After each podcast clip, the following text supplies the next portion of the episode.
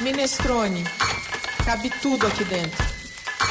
Você já foi a um restaurante em São Paulo, no qual, quando ouvia os donos conversarem entre si, não entendia uma única palavra? Já foi atendido alguma vez por um garçom ou maître cujas pronúncias eram tão incomuns para você, a ponto de sequer você arriscar qual era o país de origem daquela pessoa? A comida feita por pessoas de outras nacionalidades aguça o seu paladar? O tema do podcast Minestrone de hoje é empreendedorismo gastronômico étnico ou comida feita por refugiados. O mundo é grande.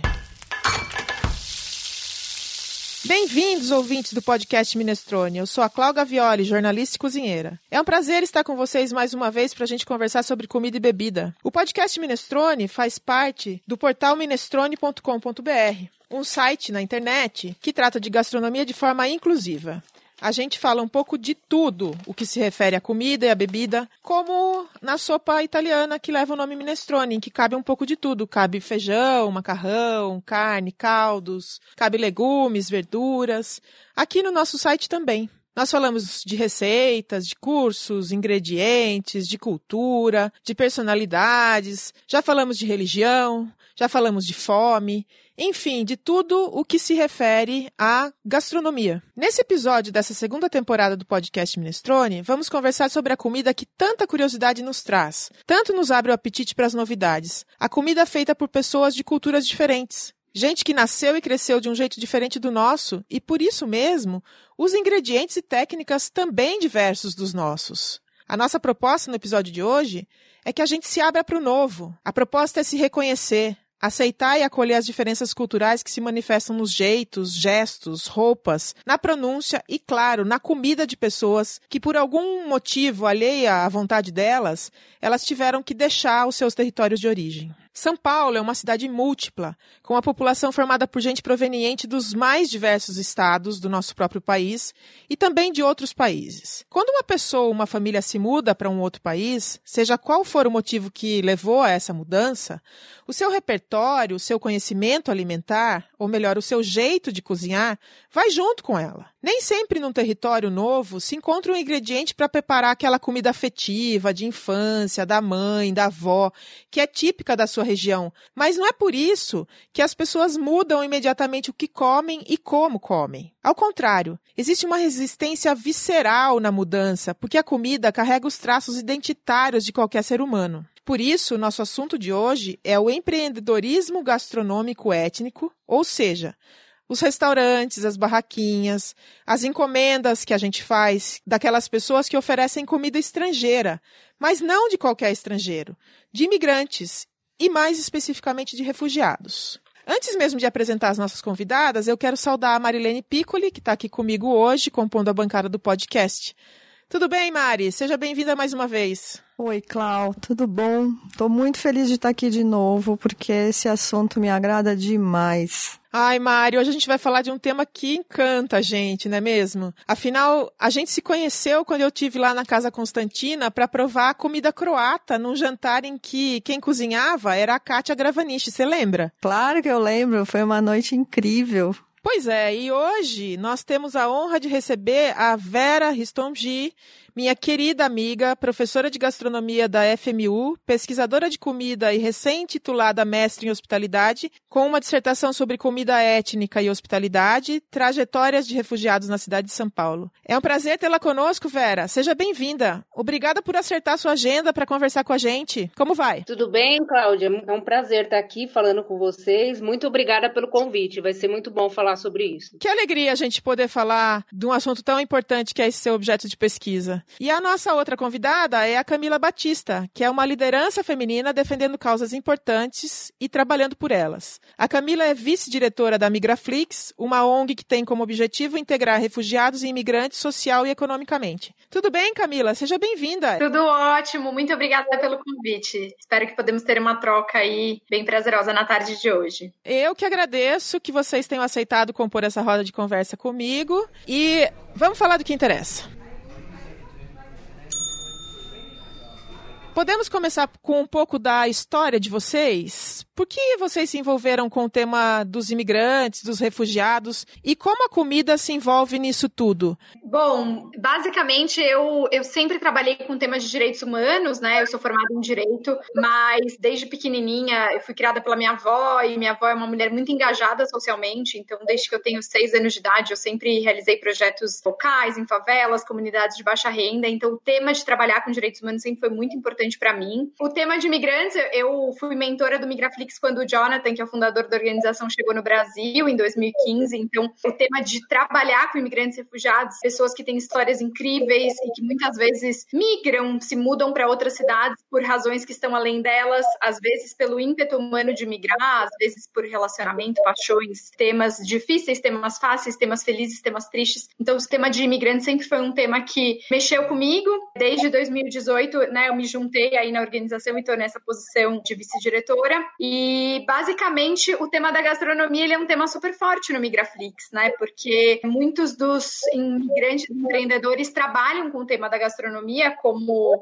algo forte, né, que eles trazem das suas histórias e das suas cidades de origem e que gastronomia gera renda, né, move a economia. Então, o tema da gastronomia acaba sendo uma porta de entrada para poder apoiar a integração social e econômica dessas pessoas no Brasil. Da minha parte, eu sempre me interessei também em relação às relações internacionais. Eu, eu até cursei um ano antes de ciências sociais, então sempre essas questões sociais sempre me chamaram a atenção. E aí depois com a gastronomia, ao entrar no programa de hospitalidade, que é a área de gastronomia, né? Eu tive a inspiração anterior né, de uma viagem que eu fiz para Israel, onde eu morei, fiz uma especialização, porque lá é um país de diásporas, então tive contato com muitos imigrantes do, do mundo inteiro, e aí isso me inspirou. Quando voltei para o Brasil, para São Paulo, eu comecei a notar que havia muitos negócios em relação à alimentação surgindo por parte de refugiados em São Paulo, né? Então, um movimento muito grande de refugiados desde 2017. E aí, quando entrei no programa da EMB, onde fiz o mestrado, eu fiz o projeto para entender esse empreendedorismo étnico desses refugiados em relação a negócios gastronômicos. E aí me surpreendi e essa área foi se desenvolvendo muito ao longo da pesquisa e hoje a gente tem mais estabelecimentos, né, que foram abrindo durante esses últimos anos. Que gostoso isso, hein, meninas? Eu tô curiosa para saber uma série de coisas. Vera, por favor, você pode diferenciar para gente um imigrante de um refugiado? Conceitualmente, há diferenças? Sim, ambos são deslocamentos humanos, né? Então as pessoas deixam o seu país de origem para recomeçar a vida em outro país. Só que o que motiva esse deslocamento, o modo como ele é feito, é determinante para diferenciar um imigrante de um refugiado. Enquanto o imigrante, ele geralmente migra por razões econômicas ou culturais, né, basicamente, para tentar uma vida melhor em outro país. Esse é um movimento voluntário diferente do Estatuto do Refúgio, né? Que é um estatuto do direito internacional que assegura a manutenção da segurança da vida daquela pessoa. Pessoas que passaram né, por guerras, conflitos, perseguição política, religiosa, ou até mesmo por orientação sexual, situação de fome, miséria, então elas têm esse estatuto jurídico internacional assegurado para proteção à vida delas. Então essa é a diferença básica, é um deslocamento forçado, né? Por essas razões que eu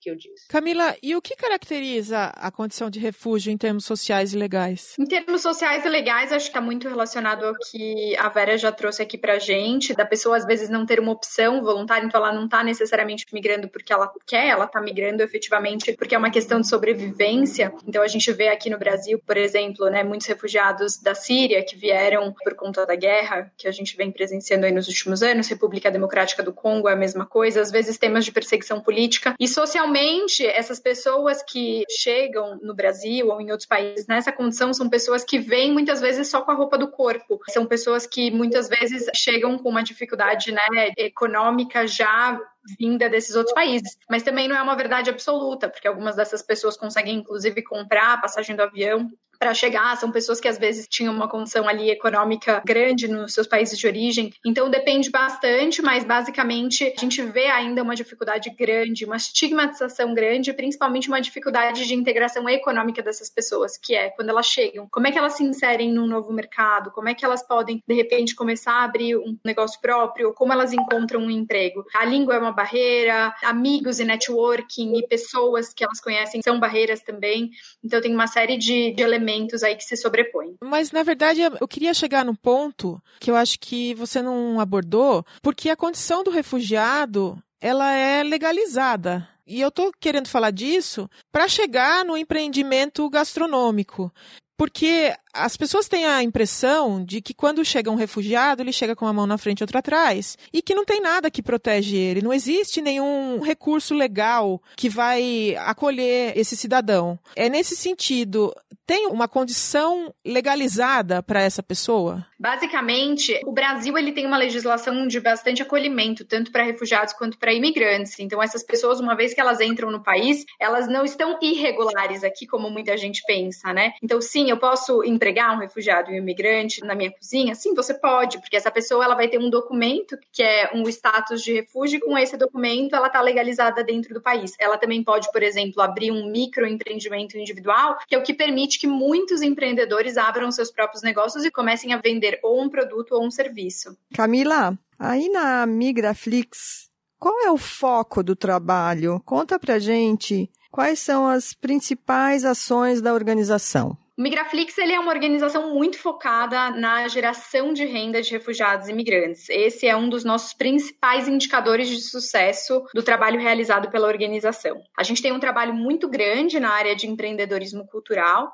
na qual a gente mobiliza refugiados e imigrantes que estão distribuídos pelo país e a gente mobiliza essas pessoas identificando quem tem vontade de empreender. E aí o carro-chefe da organização é justamente numa área que a gente criou a nomenclatura de empreendedorismo cultural. O que, que é isso? A gente estimula essas pessoas a identificarem algo das suas realidades, da sua cultura, da sua identidade e a criarem ou um produto ou um serviço autêntico a partir dessa base cultural e identitária. E aí o que é tão interessante é que a gastronomia super se destaca, né, nesse segmento, porque muita gente cozinhava nos seus países de origem, às vezes por hobby, às vezes para família, ou seja, é uma aptidão que ela acaba sendo muito democrática dentro dos diferentes perfis de pessoas. E aí é muito interessante que é uma porta de entrada você empreender por necessidade ou às vezes por oportunidade ou por gosto na área da gastronomia. E aí por isso, como a Vera falou, a gente vê aí pipocando tantos empreendimentos gastronômicos de diferentes nacionalidades, principalmente na cidade de São Paulo. Vera, eu acompanhei de perto o desenvolvimento da sua pesquisa, vi o esforço que você fez para encontrar refugiados que têm empreendimentos de diversas naturezas. Queria que você contasse um pouco para o ouvinte do Minestrone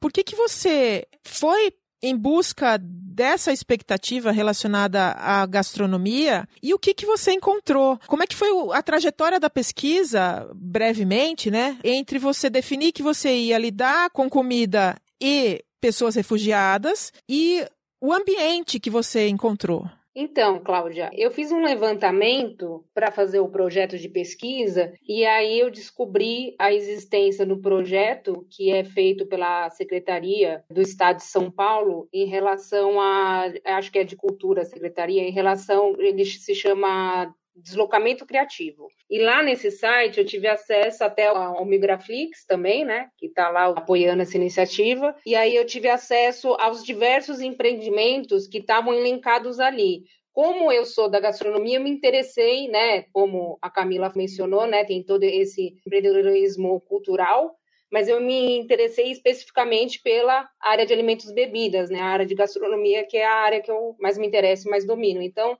eu vi a existência desses empreendimentos e até me deparei com um muito perto da minha casa, e foi o primeiro que eu visitei. Aliás, eu já havia visitado esse empreendimento sem saber que era de refugiado, eu achava que era de imigrante, né? Então, aí conversando, teve a dificuldade com a língua, porque é o Murad lá em Santana, eles falam árabe, eles falam muito pouco, né, português. Então, comecei a ter contato com esse empreendimento, foi o primeiro. Aí fui atrás de outros empreendimentos, né, até para fazer a qualificação. E aí eu fui me deparando com uma maior existência e eu tive maior facilidade em entrevistar sírios, mas fui me deparando com outros. Outros até indicados pelo próprio Migraflix e outros que eu tive acesso através de matérias, né? Porque eles estão na mídia, então matérias falando de empreendimentos, de restaurantes comandados por refugiados. E aí eu fui tomando contato com as diferentes trajetórias deles, né? Com as diferentes histórias que os motivaram a chegar aqui. Alguns já empreendiam com gastronomia, principalmente os sírios, outros não. Outros tinham a gastronomia, por exemplo, o venezuelano que eu entrevistei, né? Ele exercia esse ofício aos finais de semana junto com a esposa dele. Ambos tinham formações completamente distintas, né, em relação à gastronomia. Um é administradora, ela era economista, mas aos finais de semana lá na Venezuela eles falam que eles têm sempre um pequeno empreendedorismo alternativo para complementar a renda. Então eles davam aulas né? Ela mais na área de confeitaria e ele na área de cozinha internacional, né? Eles lecionavam oficinas aos finais de semana. Então, eu fui tomando contato com realidades muito distintas, assim desde pessoas que encontraram uma nova profissão, como foi a Fátima Ismail, por exemplo, ou a Jéssica, que é de Uganda, o Salim Mihana também, ele era cineasta na Síria. Então tive assim realidades completamente distintas. E pessoas que amaram encontrar na gastronomia um novo ofício e pessoas que apesar de não ter amado, né, de ser uma possibilidade de sustento, consegue através da comensalidade de ter o estabelecimento e a troca com clientes novos todos os dias, essa convivência, que é o caso do Salim, né? Apesar de não estar exercendo o ofício que ele gostaria, ele tem essa troca com as pessoas, né? De conhecer pessoas novas todos os dias no estabelecimento dele. Muito legal. Meninas, a comida é o assunto que permeia todos eles, né? Eu fico com essa questão para levar para vocês o seguinte, porque me dá a impressão de que fica um pouco marqueteiro e esse assunto, mas me dá a impressão de que eles não têm outra opção. Queria que vocês falassem um pouquinho disso, porque todo mundo, quando eu converso, que eu falo de refugiado, me vem com uma dica de um restaurante. Alguns eu conheço, outros não, mas é sempre por aí. Não vejo um refugiado poucos que eu conheço que trabalham em outras áreas. Na verdade, eu acho que eu discordo um pouco, e aí talvez seja natural, porque eu tô aí num círculo onde a gente está diariamente em contato com muitos imigrantes e refugiados em diferentes áreas, e acho que parte do trabalho do Migraflix é ajudar com essa inserção, e ajudar com essa inserção passa por identificar o que você quer fazer, né? Qual é sua competência e sua habilidade no seu país de origem, e não que não existam barreiras, acho que existem uma série de barreiras, uma delas é o próprio tema do reconhecimento do diploma, né? Então muitas dessas pessoas chegam. A gente vê agora com o fluxo venezuelano uma série de engenheiros químicos, né, que trabalhavam lá na fronteira com o tema do petróleo. Não é tão fácil reinserir essas pessoas na mesma área de origem, por questão de certificação, por questão de oportunidade de mercado, às vezes até por estigmas mesmo do mercado de trabalho. Mas dentro do Migraflix a gente tem uma série de cases de sucesso. O ano passado mesmo a gente teve seis mulheres que foram treinadas em um programa na fronteira de Boa Vista, lá em Roraima, e que foram contratadas pela Accenture Que é uma grande empresa de tecnologia. A gente também tem casos de pessoas que foram contratadas como postos de atendimento desse setor do WeWork, né, que é o atendimento, são pessoas que vêm muitas vezes com duas, três línguas e que se comunicam muito bem, que têm muita resiliência. Então, na verdade, a minha perspectiva é que a gastronomia é um dos setores, talvez tenha um setor que hoje tenha mais visibilidade, talvez seja um setor de fácil acesso, mas não acho que é a única porta de entrada. Bacana, né, Clau? Sim, Vera, o que, que você acha disso diante da pesquisa? Então, a minha questão era entender por que escolhem empreender com gastronomia, que é a área do meu interesse. Então, assim, dentre várias razões, uma é o que a Camila já tinha falado anteriormente, deles já terem essa habilidade culinária de cozinhar tanto como hobby para si mesmo ou para a família. Alguns já empreendiam nessa área. Além disso, tem as razões que a sociologia da alimentação explica, como Montanari, quando ele fala que cozinhar é essencialmente um, um ato humano, e é, né? Assim como a comensalidade também. Então, Cozinhar é muito intuitivo. A Fátima fala numa passagem da entrevista dela, é algo lindo, assim, que você não precisa nem falar se quer a língua do país, né? Panela, fogão, azeite, cebola, faca tem em qualquer lugar. Então, você vem numa pessoa cozinhar, você é capaz né, de reproduzir isso, de conseguir cozinhar também, sem sequer falar a mesma língua, porque a língua da gastronomia é uma língua universal, a língua da cozinha. Então, além disso, a estrutura de cozinha essencialmente básica também existe nesse ambiente doméstico deles. Os próprios que não possuem estabelecimentos físicos, restaurantes propriamente ditos, eles possuem a cozinha da casa deles e eles atendem fazendo encomendas. E aí, atendendo essas encomendas, eles desenvolvem toda uma cadeia de relações com vizinhos, com clientes. A Fátima mesmo é uma que desenvolve bastante, né, relações e entre outros que eu entrevistei que atendem nesse esquema de fazer para eventos, né?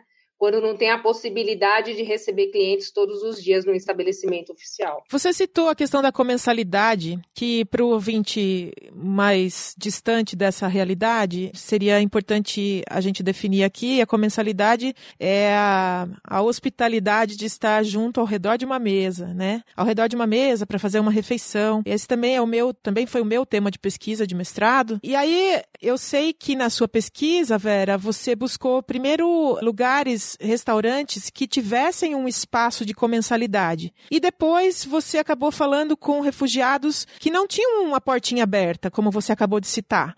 Como é que foi descobrir isso, né? Assim, que realidade é essa? Então, é uma realidade muito tocante, né? Eu tive entrevistas muito emocionantes que eu realizei é, na própria casa desses refugiados, que foi aonde eles me receberam. Outros, por questão de distância, a gente combinou em lugares públicos onde pudéssemos nos encontrar e fazer entrevista. Então, esse contato com a realidade deles, conheci família, conheci filhos, né? E ter a oportunidade. É uma observação participante, na verdade, né? não foi nenhuma entrevista, porque aí teve um momento de comensalidade onde pude provar a comida, me recebeu com a maior hospitalidade possível. Ambos eram sírios, né? Os que me receberam em casa. Então, assim, é algo assim que vai marcar o resto né, na minha vida, porque entender as razões, se emocionar com os depoimentos, entender as relações, né? Houve quem casou aqui no Brasil, né, dentre esses entrevistados. Houve uma empreendedora que ela teve já filhos aqui no Brasil. Houve dois, né? Dentre os entrevistados, dois deles já tiveram filhos aqui no Brasil. E o outro estabeleceu família e também depois teve filho aqui no Brasil. E aí eles consideram o Brasil como a nova pátria deles, né? É muito bonito ver como eles não estão aqui porque também é, foi a única opção, mas também porque eles gostam de estar aqui, eles refizeram a vida aqui, têm amigos aqui, têm família aqui. O que eu não vi muito nisso nas relações sociais deles foi com a comunidade que aqui já estava. Por exemplo, a gente tem uma comunidade sírio-libanesa em São Paulo que se estabeleceu desde os anos 20 do século passado aqui, né? Naquela região central da cidade, onde hoje é 25 de março. Então a gente vê que muitos deles não têm contato com essa comunidade síria, né? Eu percebi que os sírios, como foram cinco entrevistados, eles não têm uma ligação muito grande entre eles. Né, essa nova leva de refugiados que estão aqui nos últimos anos. E agora saindo só da questão da nacionalidade, né? Quais são as comidas que a gente principalmente encontra? E Camila, o Migraflix faz uma, uma amarração de várias áreas da gastronomia, né? Você poderia dizer assim, o que, que mais vocês encontram? O que, que, que mais é potencial de negócio? Bom, basicamente, São Paulo é uma cidade super cosmopolita, né? Onde a gente tem culturas das mais diferentes partes do mundo se encontrando, onde a gente tem grupos de interesse dos mais diversos. E eu acho que isso faz com que diferentes oportunidades de gastronomia das mais diversas nacionalidades sejam sim uma oportunidade de mercado. Talvez não uma oportunidade de mercado de volume, mas uma oportunidade de mercado para os curiosos, uma oportunidade de mercado para os sabores exóticos. O Migraflix, uma das formas que a gente tem de promover a geração de renda para refugiados e imigrantes que trabalham com gastronomia é através de um serviço de catering que a gente tem, que é focado exclusivamente no mercado corporativo. E esse serviço de catering a gente consegue oferecer hoje comida de mais de 10 nacionalidades. Então, por exemplo, comida do Camarões. Quem conhece? Não é tão popular, né? Diferente da culinária síria, que a gente já tem aí uma base de restaurantes muito grande, que as pessoas conhecem. Você fala romos, você consegue comprar o romos no supermercado, baba ganoush. Enfim, pela própria questão né, da inclusão desses sabores no mercado, eles já estão mais consolidados. Mas a gente, como Migraflix, a gente acredita muito na possibilidade de popularizar esses sabores exóticos, de convidar os brasileiros para experimentarem do que tem de mais diverso. E agora, um tema que tem sido super importante para a gente tem sido o tema da gastronomia venezuelana, especificamente. Por conta do grande fluxo migratório de venezuelanos, a gente vê aí uma oportunidade grande de popularizar através de campanhas, divulgação, eventos, as arepas, os tequenhos, enfim, as diferentes receitas aí da culinária venezuelana. Vera e Camila, ter um restaurante de comida dita de refugiado é um diferencial competitivo, na opinião de vocês? Na minha opinião, sim, com certeza, porque as pessoas estão interessadas para além apenas da comida. Porque comida sírio-libanesa, né, é como a Camila já disse, já tem lugares estabelecidos até há 50, 100 anos aqui em São Paulo. Então, mas a história por trás daquele empreendimento, de curiosidade em relação àquela família, aquele refugiado, desperta curiosidade para até uma, no caso, seria até um, uma espécie de turismo de experiência, né? De tomar contato com aquela realidade não só pela comida. Eu pude ver frequentando esses lugares que as pessoas querem saber a história. Muitos desses lugares, por exemplo, o Almazen, por exemplo, ou mesmo o Babibar, que é do Salim, e o Almazen é do Mazen eles têm bandeiras de diversos países, principalmente dos países árabes, africanos, então isso já desperta uma curiosidade ao adentrar esses lugares, né? Ou outros lugares como Algeniá também, né, que é um lugar cultural para além do lugar só de comensalidade, né? Promove eventos, shows. Então as pessoas querem saber sobre essas histórias, elas ficam curiosas, querem saber se ficou a família lá, se vai trazer as outras pessoas da família para cá como que está lidando, se já aprendeu a falar o português. Então eles gostam bastante de saber disso. Para mim também, eu acho que é sim um diferencial competitivo, muito na perspectiva do que a Vera falou, das histórias, mas também do onde eu estou investindo meu dinheiro, né? Qual é a realidade, a história dessa pessoa que está por trás. Eu acho que cada vez mais a gente, como consumidores, a gente está querendo olhar para isso. E acho que quando a gente olha sobre estar tá ali investindo né, na história da Jéssica, né, e na possibilidade dela estar tá trazendo a família dela para o Brasil no futuro, isso é uma coisa que faz diferença para o consumidor. Gente, conversa maravilhosa, mas podcast tem tempo para acabar. Para você que nos ouve, acesse o site minestrone.com.br. Ele é um espaço inclusivo, ele é democrático, a gente não tem juízo de valor. Cabe tudo aqui dentro: comida, bebida, ingrediente, tempero. Fique por dentro de tudo que cabe aqui, acessando as nossas redes sociais. A gente está no Instagram, Facebook, Twitter, no LinkedIn e no Pinterest. Antes da gente encerrar, para todas as pessoas que participam aqui dos podcasts Minestrone, dos nossos episódios, a gente pede uma dica de gastronomia. Pode ser de qualquer coisa, desde que tenha a ver com o mundo da mesa, da comida e da bebida. Pode ser um livro, uma música, um restaurante, um prato. Vera, você pode começar? Eu quero dar dica de dois estabelecimentos especificamente, né? Que são no caso, encabeçados por refugiados, que eu tenho a oportunidade de frequentar, que é o Murad Cozinha Árabe, que fica em Santana, na rua Salete 243. Ele atende pelo iFood também. E aí também o Almazen, que fica na Vila Madalena, na Morato Coelho 1327. Ele trabalha com um sistema de buffet no almoço, né? E é muito boa a comida de ambos. O ambos sírio barra palestino, né? Que todos eles já são refugiados desde a Síria. É muito bom, vale a pena provar esses dois. Ótimas dicas. Camila, você tem uma dica pra gente?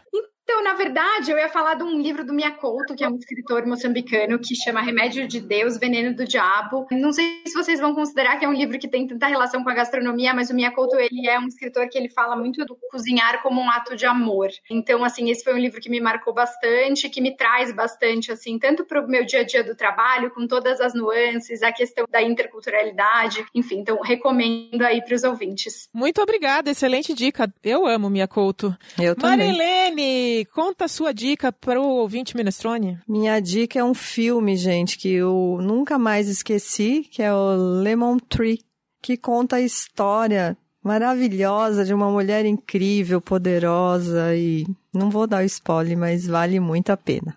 E Clau, qual é a sua dica? Vamos lá, estamos curiosos. Bom, eu quero indicar uma revista recém-lançada chamada Revista Arroz Feijão. Ela foi lançada agora no mês de setembro pela editora Alameda, pela Alameda Editorial, que é chefiada pela professora Joana Monteleone, e é uma revista que vai tratar de gastronomia, história e cultura, mas não é uma revista eminentemente acadêmica. É uma revista que propõe artigos, reflexões, pensatas. O número zero é número para colecionador, especialmente porque a revista é impressa, que é uma coisa bastante rara nos nossos dias.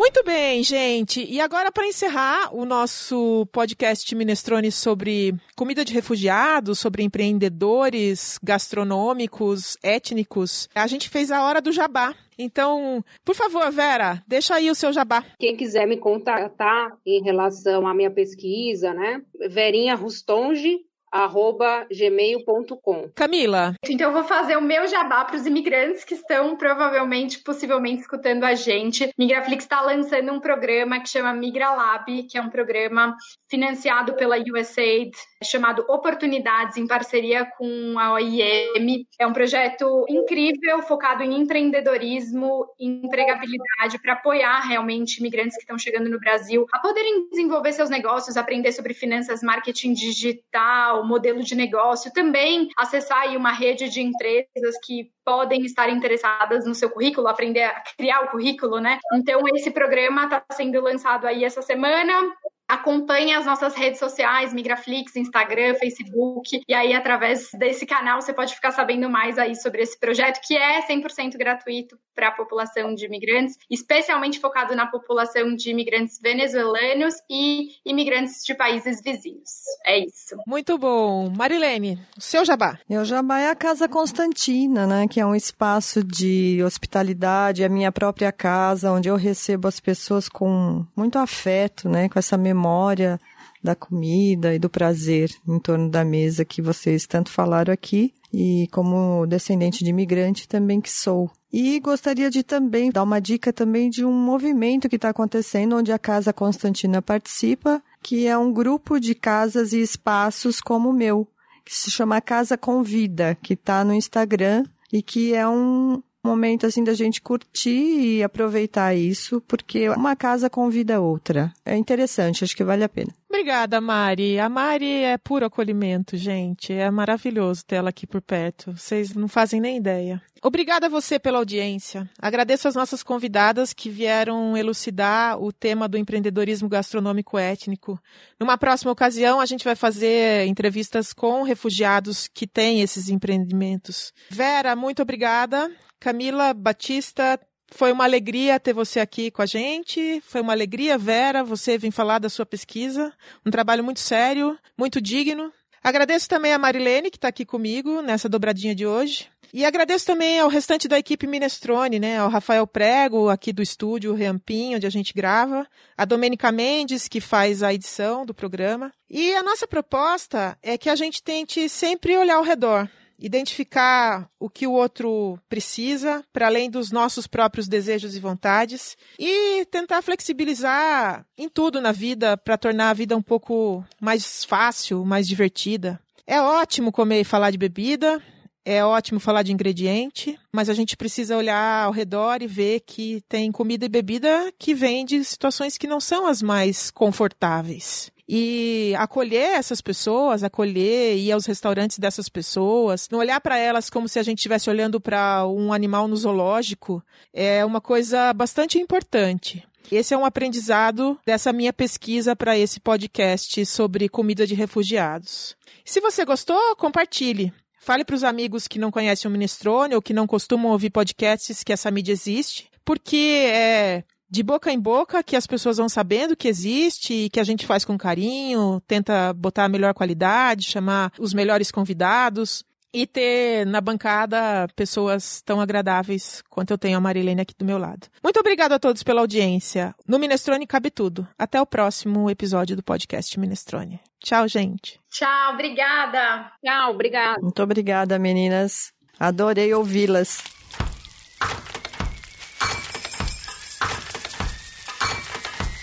Minestrone. Cabe tudo aqui dentro.